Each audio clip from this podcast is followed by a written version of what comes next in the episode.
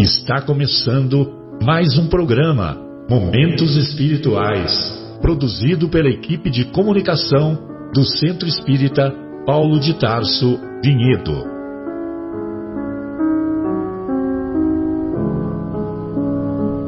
Se guardas contigo o estigma do sofrimento, indagando pela solução dos velhos problemas do ser e da dor, se percebes a nuvem que prenuncia a tormenta e o vórtice traiçoeiro das ondas em que navegas, vem conosco. Estudemos a rota de nossa multimilenar romagem no tempo, para sentirmos o calor da flama de nosso próprio espírito a palpitar imorredouro na eternidade e acendendo o lume da esperança. Perceberemos juntos em exaltação de alegria que Deus, o Pai de infinita bondade, nos traçou a divina destinação para além das estrelas.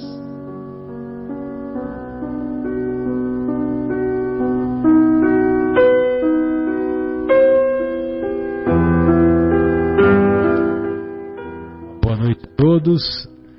Hoje, 20 de dezembro de 2019, Iniciamos na agradável companhia do nosso querido Flamínio, que gentilmente veio fazer a, o trabalho da mesa, que para nós é um mistério. Flamínio, só para você ter uma ideia, a, eu acho o mistério da Santíssima Trindade mais fácil de compreender do que mexer nessa mesa aí. então, agradeço de coração, viu, a sua gentileza de poder nos auxiliar que os, os nossos companheiros que são especialistas né, na, na manipulação aí da mesa, né, o nosso Guilherme, o nosso Leandro, o nosso Marcos Melo, é, estão todos em merecidas férias e merecidas vibrações com os seus respectivos familiares, né? Estamos também na agradável companhia do nosso querido João, do nosso querido Afonso, e hoje vamos estudar o capítulo 24 da obra O Evangelho segundo o Espiritismo, obra que, apesar de ter sido escrita em 1864, tem algumas pessoas que dizem, né, que ah, mas os, o livro dos Espíritos é livro do século passado. São, são. Dois séculos atrás. É, exatamente, né? Do século retrasado, é. bem lembrado, né? Porque nós estamos no século. Eu não saí do século XX é, ainda. Você né? ainda está lá. Né? Meu Deus. E, e aí, João, amigos, bem lembrado, né, João? É, então é muito comum a gente ouvir companheiros que menosprezam ou menos valorizam, né, talvez seja um termo mais correto, o valor dos, da obra dos benfeitores espirituais e com esse argumento de que é uma, uma obra do século XIX, né? E evidentemente que é um, é um argumento pueril, porque muitas obras clássicas foram escritas lá na antiguidade, cujos ensinamentos, cujas verdades permanecem intactas. E nem me refiro à Bíblia, né? Você pega lá a República de Platão, pega o, os poemas de a Ilíada, de Homero, Odisseia. Então são são poemas, são livros, são obras eternizados né, para a humanidade, para a história da humanidade. E nem vou me referir mais, em tempos mais recuados, à obra de Krishna, a obra de Buda, a obra de Confúcio, que para nós ocidentais nós não temos tanta convivência, mas cujos pensamentos também revelam os ensinamentos imortais do próprio Cristo. Afinal de contas, ele, o Cristo, como governador planetário, inspirou esses grandes mestres do passado. Então, quer dizer, esse argumento de que ah, é uma obra do século XIX, está superado, está ultrapassado. E quando nós estudamos profundamente as obras, as obras da doutrina espírita, nós vamos perceber que os ensinamentos eles são tão relevantes que eles estão cinco séculos na nossa frente. Sem contar os ensinamentos do Evangelho, do Evangelho de Jesus, e apoiado com os ensinamentos da doutrina espírita, com o apoio do conceito da reencarnação, com o conceito da imortalidade da alma, o conceito da pluralidade das vidas sucessivas, das pluralidade dos mundos habitados. Então, o Evangelho de Jesus fica notadamente ainda mais enobrecido, porque são conceitos que vigoram em qualquer tempo, em qualquer local, em qualquer circunstância em que nos encontremos.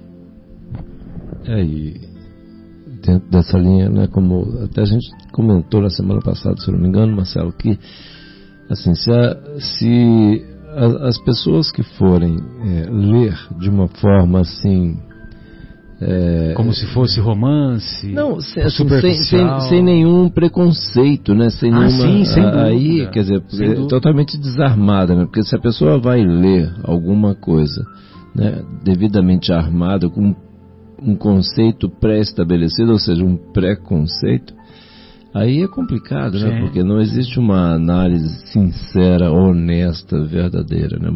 Vamos dizer. Mas se entrar com esse espírito desarmado, não tem como. É, é, eu, eu, observar a é, grandeza dos Observar a grandeza, exatamente. É que realmente é um negócio que toca, é. esclarece e toca de, profundamente os corações. Né? Verdade. E envolve o amadurecimento íntimo das pessoas, né, Afonso? E também é, eu gostaria de lembrar que nos últimos 50 anos nós tivemos umas uma grande, uma profunda transformação nos nossos paradigmas é, científicos, é, filosóficos. Todo o desenvolvimento do último século XX é, foi assombroso, assombroso. Nós temos tido é, mudanças de comportamento por conta do, dos avanços e das pesquisas científicas inclusive, que têm nos deixado impressionados. E nem por isso nenhum dos conceitos que foram colocados no século XIX, mais especificamente em 1857, no Livro dos Espíritos, nenhum deles foi questionado, derrubado ou abalado. Porque nós não estamos falando de uma obra eh, que pertença a um ser humano convencional mas nós estamos falando de um conjunto de espíritos de escola que foram convidados pelo Mestre Jesus para que trouxessem os valores enriquecedores das suas experiências, uh, depois de terem vivido entre nós, adquiriram sabedoria iluminada e formaram uma pleiade de corações e espíritos valorosos que vieram nos dar uma uma segunda ou uma terceira que nós nos consideramos a terceira revelação, uma terceira orientação, uma pequena amostra da grande verdade, porque a nossa evolução é, não permite que nós vejamos as realidades todas de uma vez só, isso não seria possível para nós.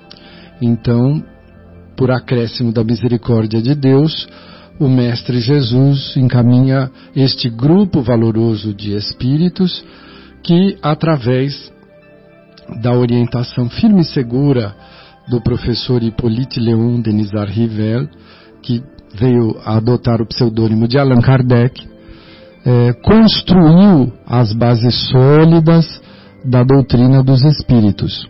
Notemos que a, o próprio nome dessa doutrina eh, tinha por objetivo despersonalizar para que no futuro nós pudéssemos entender que ela é um grande presente do Pai através de seu Filho Jesus, nosso Mestre, para toda a humanidade. Então, a doutrina dos Espíritos, ela vem para atender mais uma necessidade da nossa humanidade que continua em evolução. Então, nós realmente não temos nenhum conceito trazido lá no século XIX é, que precise ser revisado, embora o mestre Kardec é, acentua e deixa isso documentado que toda e qualquer alteração comprovada pela ciência deveria ser revista. Né? Nós precisamos atender a nossa fé racionalmente. Até hoje não precisamos rever nenhum dos conceitos veiculados no livro dos Espíritos. Sem dúvida, bem, bem lembrado. Pois não, João? Então, Marcelo, até dentro dessa linha, é, e complementando o que eu estava comentando antes, assim, é o seguinte. No meu ponto de vista, até uma coisa que me impressiona demais da conta, assim, né? É, é esses pontos, tantos pontos que são abordados, né? Quer dizer, é, a abrangência do livro dos Espíritos, e de uma forma assim totalmente desapaixonada, né, lendo de uma forma buscando ser racional ao interpretar, né, buscando entender. E o que me impressiona bastante, de uma forma totalmente desapaixonada, sem querer né, puxar a brasa para qualquer sardinha, assim vamos dizer, mas assim, a atualidade, quer dizer, não existe, a gente não encontra pontos, como você, como o Afonso acabou de dizer, né? E, e aí sim, isso sim me impressiona né? É bem diferente da, das opiniões, como você mesmo comentou, né, Marcelo, de gente, de algumas pessoas que, que acham que está ultrapassado. Eu não acho absolutamente, né? É, que esteja ultrapassado. Muito pelo contrário, eu não vejo pontos né, em que haja espaço para qualquer questionamento. É isso que me impressiona demais. Eu fico sempre muito impressionado. Dizemos sem... isso sem fanatismo, né? É, sem fanatismo, é, exatamente. Na realidade. Pela própria natureza dos, dos conceitos. É, e, né? pela, e assim, e ao analisar, né, ao estudar, né, ler com, com, atenção, com interesse, de uma forma desapaixonada, né, buscando, é, assim, através da lógica, a interpretação, é, eu fico sempre, cada vez mais admirado né, desse trabalho monumental. monumental, que foi exatamente desenvolvido por Kardec, né, que eu estou tendo a oportunidade, inclusive já comentei em outros programas, de ler a revista, a revista espírita, espírita né, o livro tal, da, das, né, da coletânea das revistas espíritas. É muito impressionante o trabalho que era feito.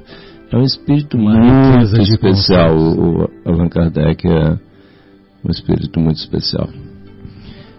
Muito bem, então hoje nós é, estudaremos o capítulo 24. Não coloqueis a candeia sob o alqueire, capítulo 24 da obra O Evangelho segundo o Espiritismo, particularmente no questionamento por que Jesus falava por parábolas.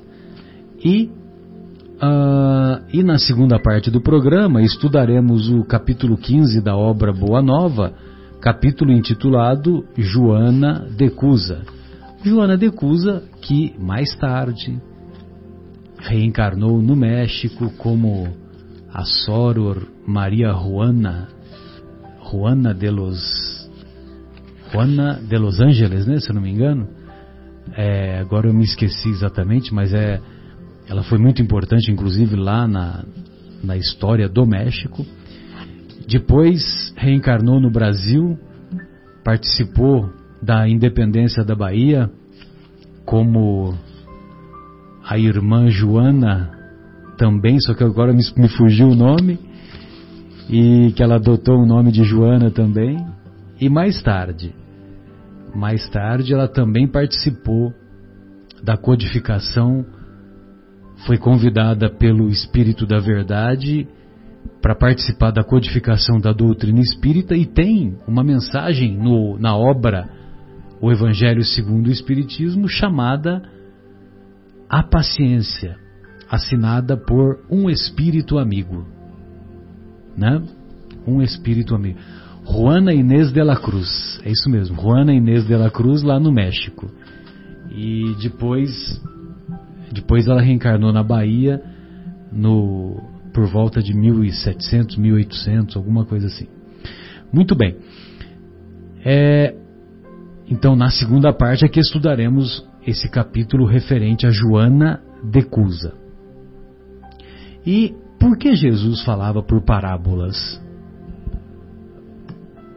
Jesus era judeu, a sua cultura era judaica, o seu idioma era o idioma que os judeus adotavam, ora o aramaico, ora o hebraico, e os seus hábitos também eram hábitos judeus. Evidentemente que ah, ele conhecia a cultura judaica e ele, naquela época, ele tinha conhecimento que a maior parte da população era analfabeta. Com muito bom, com muita generosidade, nós, vamos, nós podemos é, afiançar que 90% da população era analfabeta. Apenas 10%, e nós estamos sendo generosos, né? Apenas 10% sabiam ler e escrever. Tanto é que os ensinamentos eram realizados pela via oral, né? Por isso que tem as tradições orais. Os ensinamentos eram, eram transmitidos boca a boca através das pessoas. E a parábola, a parábola é uma história que faz uma analogia. Parábola vem do grego, significa ao lado de. Ou seja, é feita uma analogia com aquilo que se passa na realidade. Evidentemente que Jesus, o maior pedagogo, o maior psicólogo, o maior médico, o maior, o maior, o maior tudo que já habitou nesse planeta e não à toa, não à toa está só 4 bilhões e meio de anos na nossa frente, porque o planeta Terra se ele é o governador do planeta Terra, evidentemente que ele participou da sua organização. E se ele participou da organização, ele já era Cristo planetário lá atrás, né? Então, quer dizer, nenhum de nós fez curso de gestão de planetas, né, família? Nenhum de nós fez. Mas o Jesus já havia feito. E, evidentemente, que como ele tinha muito conhecimento sobre pedagogia, ele sabia que ao contar histórias, as histórias seriam repassadas e seriam gravadas no, na memória das pessoas.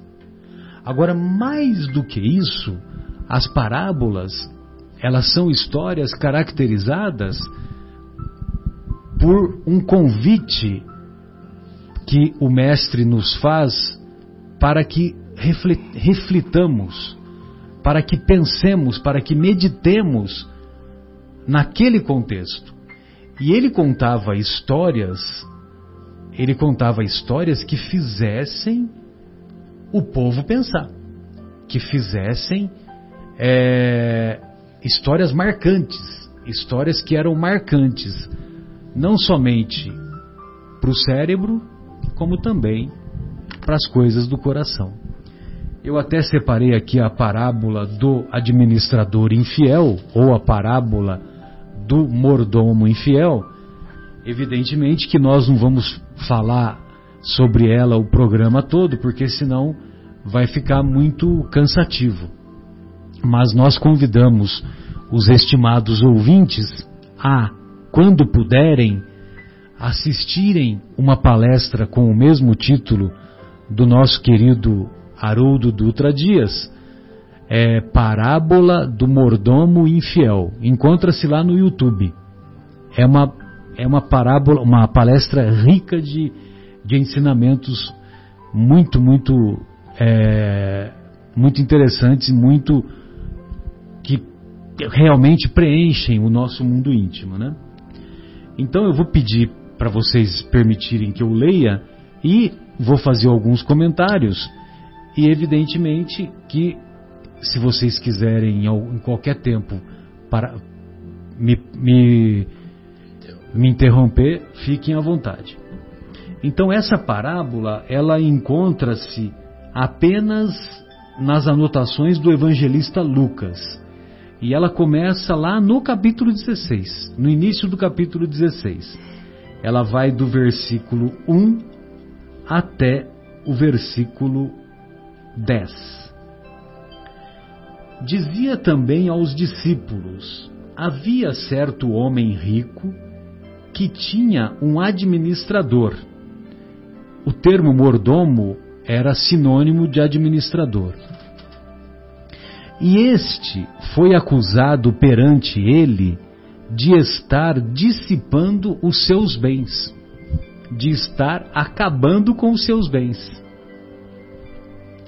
Ou seja, naquela época já havia pessoas que desviavam é, desviavam verbas, desviavam dinheiro, né? Que não lhe pertenciam. Não faziam bom uso, né, Marcelo? Não faziam bom uso da sua da sua atividade. Mas vamos dizer que ironicamente que era só naquela época. Chamando-o, disse-lhe. Então, o dono, o, o homem rico, chamando-o, disse-lhe: Que é isso que ouço a teu respeito? Presta contas da tua administração, pois não podes mais administrar. O administrador disse a si mesmo: Que farei, já que o meu senhor está tirando de mim a administração? Não sou capaz de cavar. Tenho vergonha de mendigar. Eu sei o que farei, para que, quando for removido da administração, me recebam em suas casas. E convocando cada um dos devedores do seu senhor, dizia ao primeiro: Quanto deves ao meu senhor? Ele disse: cem barris de óleo, óleo, azeite, oliva. Disse-lhe ele: Toma a tua conta e, sentando-te, escreve depressa cinquenta. Então de cem foi para cinquenta. Então disse ao outro: E tu, quanto deves? Ele disse: Cem sacas de trigo. Cem número 100, né? 99 mais 1. 100 sacas de trigo. Disse-lhe: Toma a tua conta e escreve depressa 80. O trigo era mais valioso, então por isso que de 100 caiu para 80. O, o azeite era menos valioso. Tem uma conta aí que o Haroldo explica que na verdade é 500 denários, né? Para o dinheiro da época transformando, vamos dizer, transformando em dólar, né? Então seria 500 denários, o dinheiro que era usado na época. E o Senhor, o Senhor, o, homem rico, e o Senhor elogiou o administrador da injustiça, porque ele agiu prudentemente. Porque os filhos desta era são mais prudentes do que são os filhos da luz em sua própria geração. E eu vos digo, eu, o Mestre, e eu vos digo: fazei amigos para vós mesmos. Fazei amigos com o dinheiro da injustiça, para que, quando cessarem esses bens, os amigos vos recebam nos tabernáculos eternos. Então você vê como que é complicado? É uma parábola. Jesus escreveu essa é, ditou essa parábola, é, expôs esta parábola. E quando a gente faz uma, uma leitura superficial, dá a impressão que Jesus está enaltecendo o espertalhão, o malandro, a corrupção. Só que tem alguns detalhes que, quando a gente vai aprofundar, e nós agradecemos ao nosso querido Haroldo Dutra para nos explicar tudo isso. Porque quando eu li a primeira vez, eu falei, mas que, que negócio é esse? O que, que Jesus está querendo com isso, né? Eu fiquei assim, poxa, é, ó, alguma coisa tem, né? E vamos, vou, vou aguardar o concurso do tempo para que um dia eu possa entender, né? Que eu tinha dificuldade de entender, né? Lógico, né? Não tinha o conhecimento.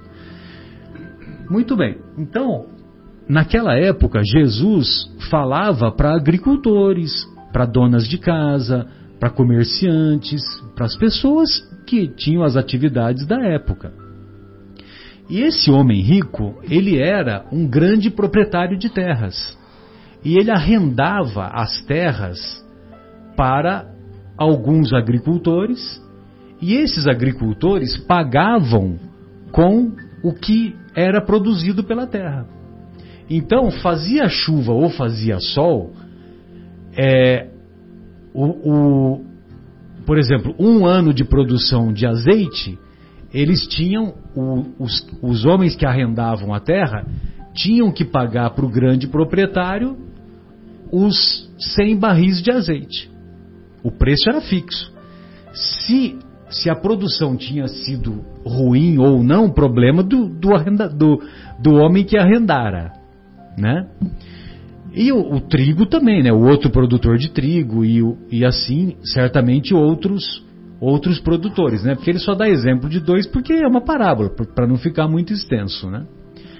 Então, é, quando o, o dono da, da propriedade, né, da grande propriedade, ele fica sabendo que o, que o administrador, que o mordomo está desviando os seus bens, ele fala: opa, pode parar.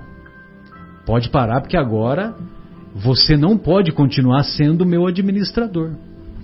Só que tem um detalhe: esse grande proprietário ele agiu com justiça despedindo o mordomo. Ele não podia continuar trabalhando na terra dele. Mas ele agiu com misericórdia, porque ele não denunciou o mordomo para as autoridades que certamente o prenderiam. E ele, nesse meio tempo, ele pensou: bom, eu não tenho forças para trabalhar na lavoura. Quando ele fala não tenho forças para cavar, é porque certamente ele já tinha uma idade madura e ele não queria voltar a trabalhar como empregado lá na lavoura. E também mendigar ele sentia vergonha. Então, ele falou: Bom, eu vou apostar tudo na misericórdia desse meu patrão. Porque ele podia me denunciar e ele não está me denunciando. Só que ele tinha que agir rápido. Porque os devedores do grande, da, do, do grande proprietário, eles, naquela época, não tinha WhatsApp, não tinha e-mail, não tinha nada disso. Então, os, os, os devedores, os, os outros homens que arrendavam a propriedade, eles, se eles descobrissem que o mordomo havia sido despedido, o mordomo não podia negociar mais com eles, não poderia. Então o mordomo procurou aqueles devedores, né, os que arrendavam a terra, e, e fez aquela negociata. Baixou de 60 para 50 o produtor de azeite, de, de 100 de 100 para 50 o azeite e de 100 para 80 o trigo. Lógico que eles ficaram super contentes, né? Que diminuiu a despesa. Então, e, e o gozado é que quando colocava lá, o nosso Haroldo explica que quando ele colocava lá no, no contrato, era só colocar uma perninha. Então, se colocasse uma perninha, de 100 já transformava em 50 lá na, na, na língua hebraica, né, nos símbolos que tem lá o idioma hebraico. Muito bem. Aí, evidentemente, que ele agradou esses devedores e os devedores, se pudessem, né, iam indicar mais tarde, quando eles, quando os devedores souberem, soubessem que ele havia sido despedido, então os devedores é, fariam uma festa de agradecimento para ele, ou então estenderiam mãos generosas porque ele ia ficar desempregado, colocariam para trabalhar com ele, ou indicariam para um outro proprietário de terras mais distantes e assim por diante. Pois é. Então, quando ele agiu dessa maneira, apesar de agir com o dinheiro da injustiça, com o dinheiro que não era dele, mas ele fez amigos. Por isso que vem a recomendação no final da parábola de Jesus para que nós façamos amigos.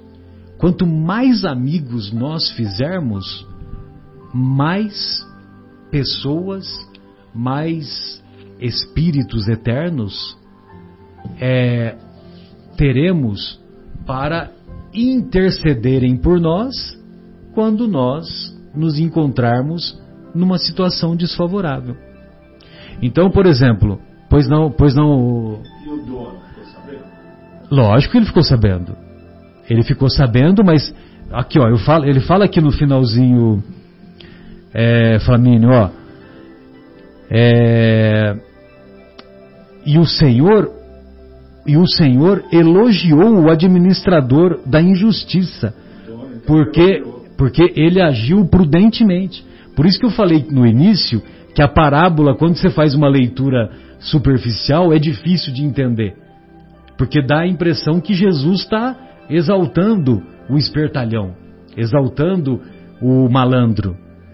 Tem uma frase do, do nosso querido Richard Simonetti, que abandonou o corpo faz um ano, faz no máximo dois anos, se, se tanto, né? Se faz um ano, não faz dois, né?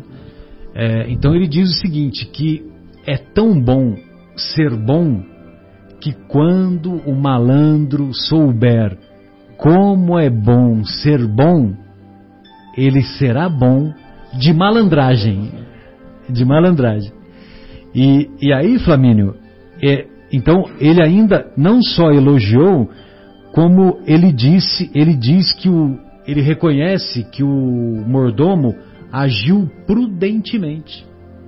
E ele ainda completa, porque os filhos desta era, os filhos desta era daquele tempo, que tinham uma visão mais materialista, que não tinham os conceitos do evangelho tão elevados e tudo mais, os filhos desta era são mais prudentes do que são os filhos da luz em sua própria geração. Filhos da luz é uma expressão idiomática que significa seguidores de Jesus. Olha só. Então, o próprio mestre nessa parábola diz que o mordomo foi mais prudente do que os seguidores de, do próprio Jesus. Você entende? E aí, e aí ele termina: façai amigos, façai amigos para que quando acabar essa esse dinheiro da injustiça, esse bem, esses bens que vêm da injustiça, é, esses amigos vos recebam nos tabernáculos eternos. Tabernáculos eternos também é uma expressão idiomática e significa vos recebam no coração.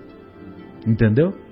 Ou seja, imagine você, o nosso querido João, estou dando um exemplo, participa de uma atividade em que ele é, fica sabendo de algumas pessoas que estão com, com alguma doença e tem um grupo de passistas, passistas não é de escola de samba, um grupo de pessoas que dão passe e, e vão lá no, no, na casa dessas pessoas doentes.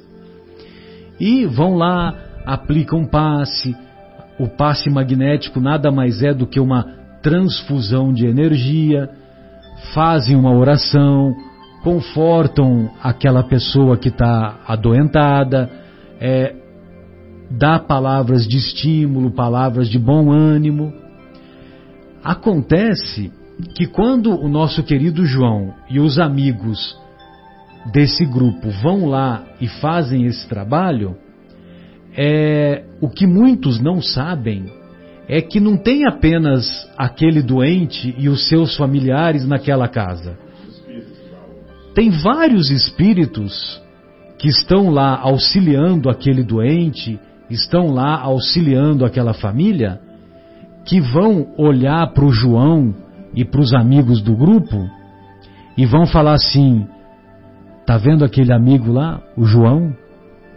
Vamos guardar esse nome, vamos guardar esse coração, porque amanhã, quando ele necessitar, nós também o auxiliaremos. Você entendeu?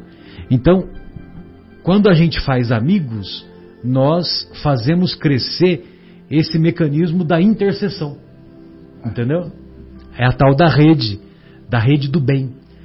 E eu até comentei na. Porque na, na quarta-feira eu fiz essa preleção lá no, lá no Jardim Itália, né? E eu até fiz um comentário que. polêmica! Né? Alguns podem considerar polêmica.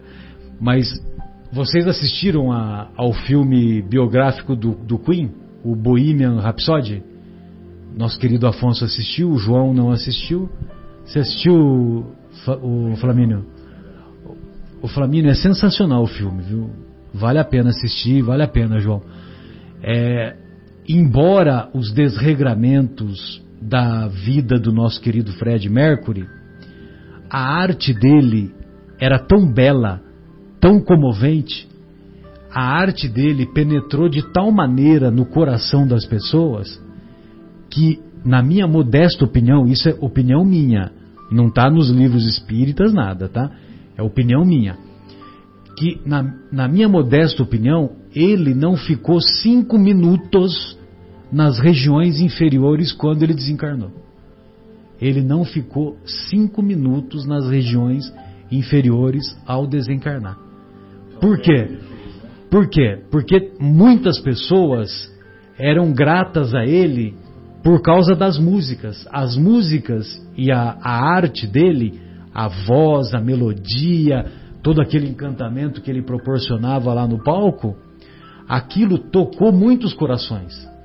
E, e isso fez com que, com que as pessoas se sentissem é, resgatadas de muitos, muitos abismos, de muitos quadros depressivos, de muitos transtornos de ansiedade, transtornos de ordem psicoemocional. Então, essas, esses espíritos que desencarnaram antes dele, eu não tenho dúvida nenhuma que intercederam pelo nosso querido Fred Mercury, Mercury e ele, como tantos outros artistas, eu tenho certeza que, ele, que eles não ficaram cinco minutos nas regiões inferiores, né? Agora, tudo isso eu estou dizendo para deixar claro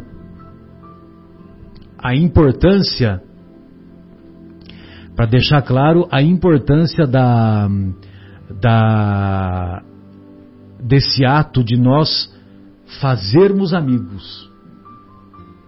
Porque ao fazer amigos, nós vamos criar, vamos ampliar esse mecanismo de intercessão. Não só por nós mesmos, como também nós, fazendo amigos e fazendo o bem, evidentemente que nós também estamos intercedendo por outras pessoas.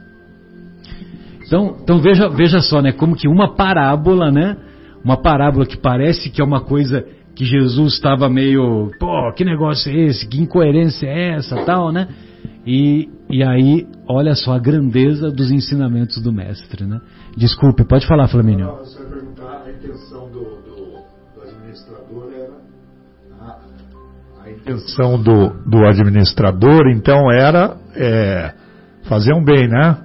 ali, no momento que ele tirou as. Então, a intenção, diminuiu. a intenção do administrador, ele, ele falou: bom, agora eu vou ficar desempregado, né?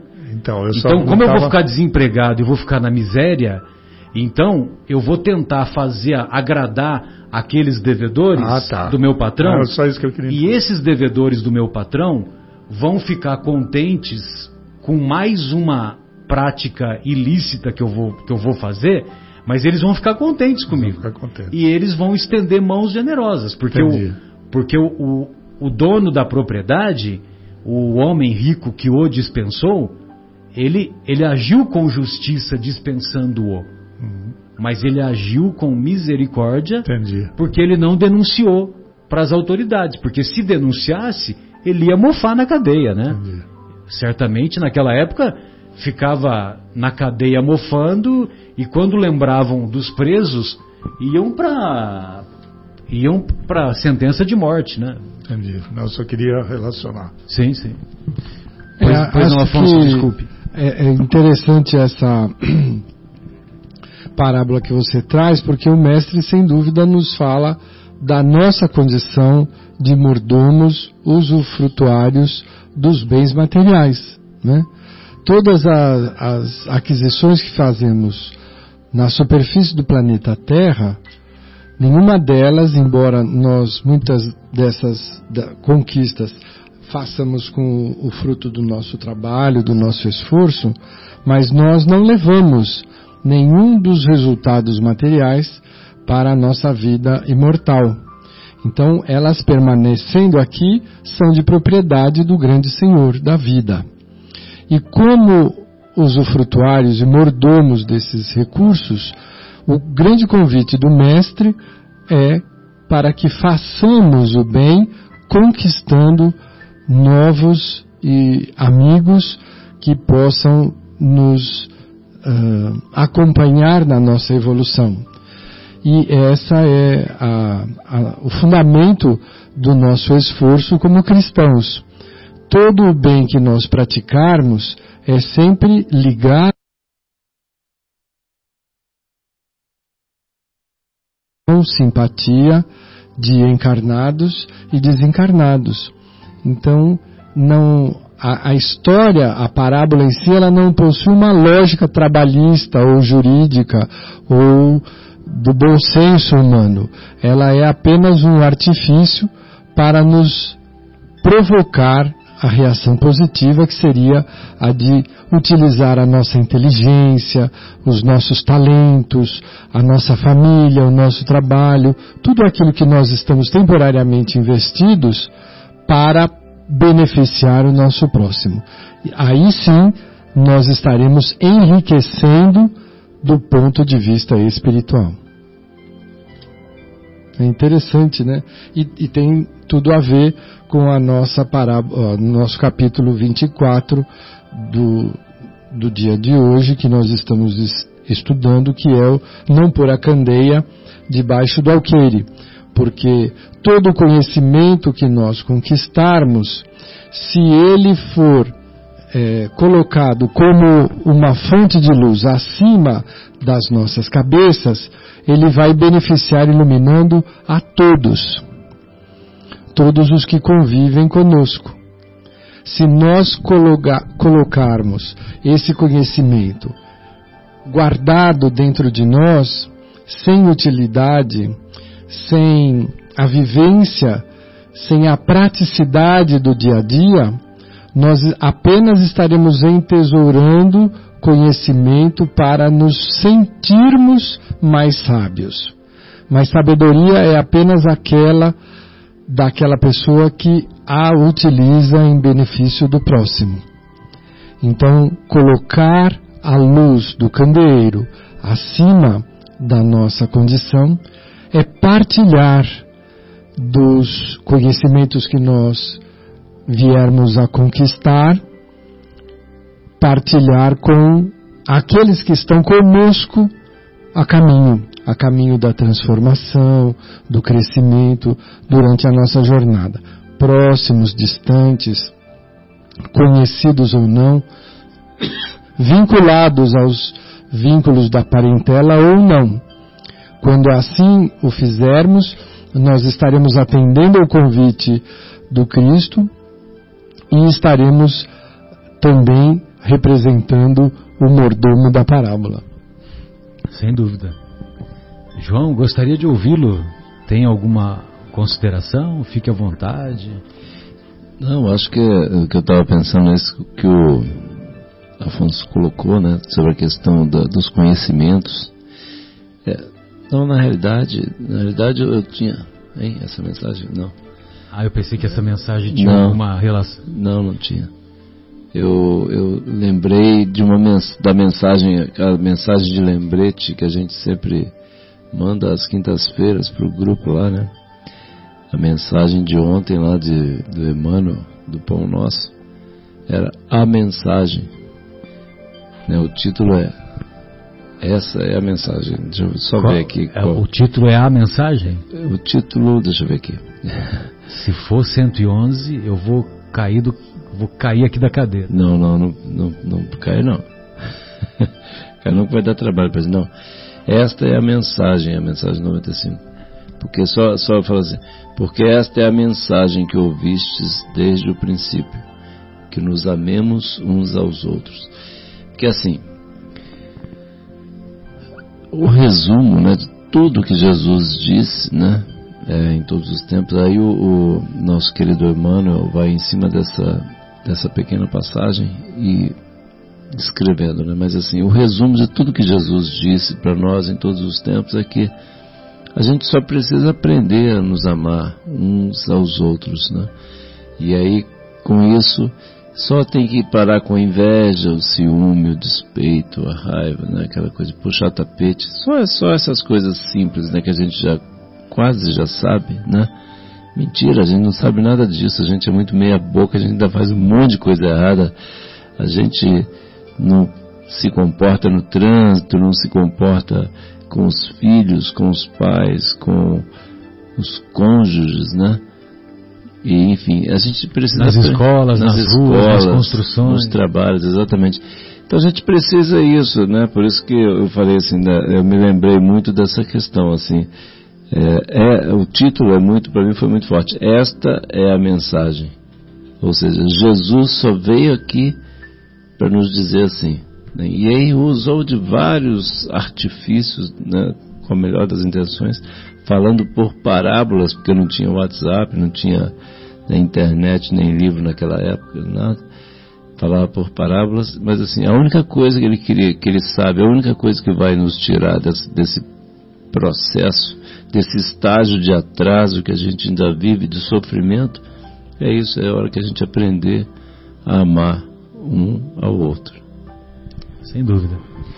E tem uma mensagem aqui na obra Vivendo o Evangelho que também nos traz outras outras reflexões, né? A mensagem é é relativa a esse capítulo e a esses itens, porque Jesus fala por parábolas. Da mesma forma, o título da mensagem. Então, o André Luiz diz assim: Ensine o Evangelho, mas exemplifique o ensinamento. Explique a tolerância, mas tolere o desaforo. Desaforo, o, o Flamínio, o Chico, tinha uma coisa que ele detestava, que era receber elogios. E sabe o que, ele dizia? Ele dizia assim: Eu não levo elogios para casa. Ou seja, nós dizemos que eu não levo desaforo para casa, né? Não, aí ele fala, eu levo desaforo para casa, não tem problema, não vou ficar revidando o desaforo. Né? Porque há mais coragem em suportar uma ofensa do que em revidar. Então ele dizia que ele leva, leva desaforo para casa. Agora, elogio ele não levava. Você queria ver o cara bravo ou o cara fechar o semblante, era quando o elogiavam, né? Muito bem. Explique a tolerância, mas tolere o desaforo. Disserte sobre o amor, mas ame o semelhante. Então é muito bonito a gente ficar falando sobre o amor tal. E na, e na prática lá? É, coloca lá, mostra, demonstre. Demonstre. É, demonstre que você né, realmente ama. Discurse sobre a coragem mas seja forte no momento difícil.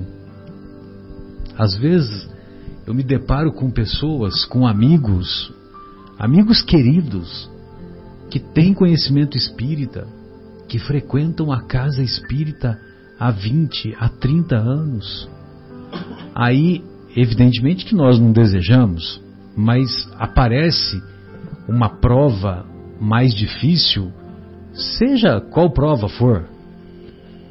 E não raro nós observamos amigos queridos queixarem-se dizendo: "Por que comigo? Por que comigo? Eu nunca fiz mal para ninguém." Então, quer dizer, é, falta um pouco de, de conhecimento e um pouco de prática.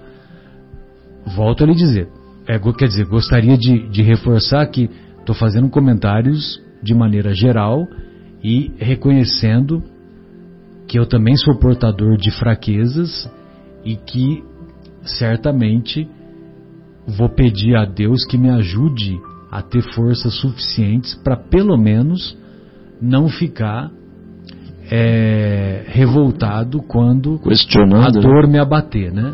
A dor me atingir. Aquela, aquela história, né, Marcelo? Porque, gente... porque nós não, não, não nos devemos nos considerar privilegiados. Né? Não, e tem um ponto seguinte né, que a gente precisa ter bem claro. Né? Se não fôssemos devedores da lei, não estaríamos aqui. Né? Né, aquela história, o Chico quando questionado, né, onde, onde estão aqueles grandes sofredores do passado que fizeram? Por que, por que, que só, só, só estão reis, né, os componentes da nobreza encarnados aqui? É, porque só estão aqui aqueles que fizeram besteira, aqueles que fizeram as coisas certas já estão longe daqui, já estão felizes em outros mundos até, né? E muitos deles nos auxiliando do outro lado, como espíritos, como nossos benfeitores. Então nós temos que ter, é, parar com essa coisa de ficar com essa, fazendo pose, ah, porque eu sou da religião A ou religião B, eu sou mais querido por Deus. Para com isso, vai ser um, assim, vai ser, vai ser um desapontamento tão grande a hora que passar para o outro lado, a hora que ver que a real posição, né, a hora que tirar essa máscara de, de, é, de santo e de honesto, de verdadeiro, de coerente, porque é só máscara, a gente tem um monte de máscara, né? Mas a hora que a gente bota a cabeça no travesseiro à noite, a gente sabe o quanto a gente é mentiroso, o quanto a gente é invejoso, o quanto a gente é é, injusto, né? o quanto a gente é corrupto né? nos pensamentos, nos sentimentos, e aí sim né? a gente vai saber, a hora que a gente coloca a nossa cabeça no travesseiro, a gente sabe exatamente qual posição nós vamos ocupar lá no umbral a hora que a gente sair daqui. É, desculpe, desculpe, desculpe se sou como ameaça, mas gente, a gente precisa cair, cair a ficha, porque senão a gente vai, vai ser, o desapontamento vai ser tão grande, a gente vai acabar ficando deprimido do outro lado. Continua, continua o benfeitor. Pois não, não, sem desanimar, lógico.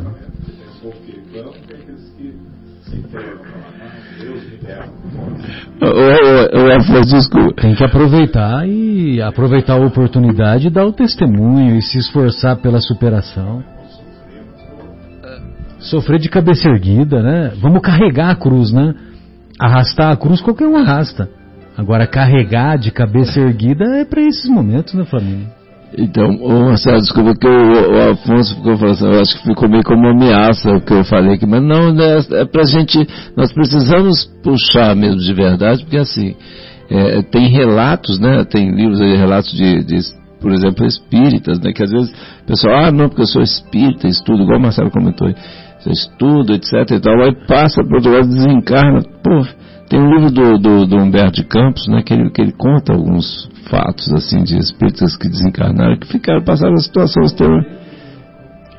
Então, é. O próprio voltei do irmão Jacó, que o Afonso. Que o Afonso comentou, meu, voltei do irmão Jacó, exatamente. Então, assim, e pra gente não ficar passando esse papelão, né? Dizer, como dizia a dona Marta, amiga nossa lá em São Paulo, o, o nosso mentor estende aquela mão luminosa para nos ajudar, a gente estende aquela mão suja, é. preta, toda cheia de cheia de imperfeições. Sem fazer força para pegar a mão. É, né, quer dizer, e envergonhado, quer dizer, a gente tem que se envergonhar e mudar agora, né? O momento da gente aproveitar a, a, a, a encarnação é agora, é agora, né? Depois Não é que vai ser tarde, a gente tem eternidade para resolver isso aí. Mas quanto antes é melhor, é não é? Continua a mensagem: esclareça sobre a esperança, ou melhor, fale sobre a caridade, mas não deixe de ajudar o próximo. Esclareça sobre a esperança, mas conserve o ânimo na adversidade. Discorra sobre a fé, mas confie na, providência divina. Exalte o bem, mas exercite a bondade. Lecione a humildade, mas tente ser humilde. Jesus disse que ninguém acende uma candeia para lhe tapar a claridade. Da mesma forma, não esconda o que você sabe. Leia, estude e exponha as lições do Evangelho, certo de que o conhecimento é a candeia, mas o exemplo é a luz. Nossa, esse André Luiz é, é sensacional, maravilhoso. Ele nos traz o passo a passo. Como é que eu faço para ser bom? Como é que eu faço para mudar esse estágio que a gente está? Né? Ele traz o passo a passo, né, Afonso? Receita, é, receita de bolo passo a passo. Excelente. Muito bem, agora nós vamos para o intervalo aí musical, né, Marcelo? Nosso querido Flamínio aí vai nos agraciar aí com a música.